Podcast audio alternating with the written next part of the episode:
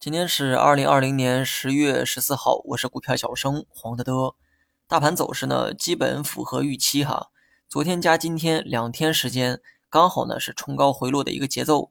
从日线的技术面来看，三三七四点是这波反弹啊能预期的最理想位置。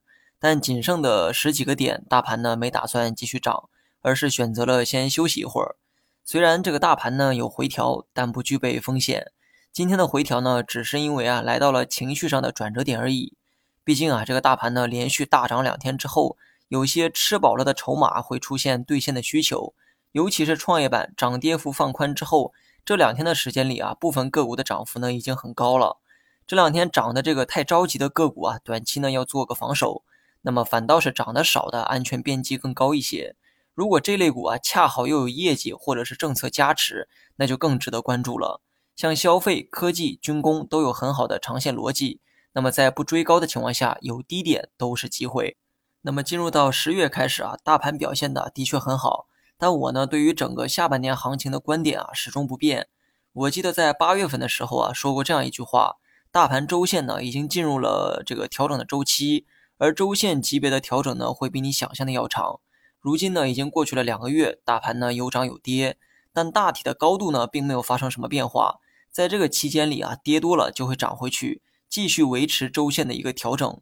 十月的反弹啊，能来的这么急促，那还得感谢九月份跌的足够多，从三千四跌到了三千二，足足呢跌了二百点。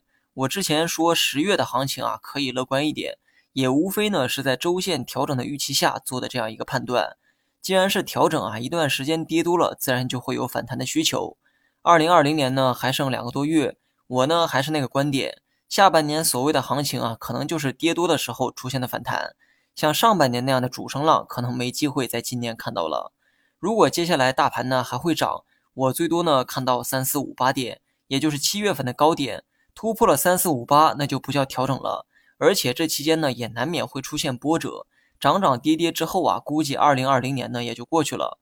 所以我对下半年的判断是。大盘呢还会维持周线级别的震荡调整区间呢，大概就在三四五八到三一七四点之间。在这样一个大区间里，靠近上轨你就预期回调，靠近下轨你就预期反弹。即便说最终的结果啊是错的，那么按照这个方式预期的性价比啊，绝对是最高的。好了，以上全部内容，下期同一时间再见。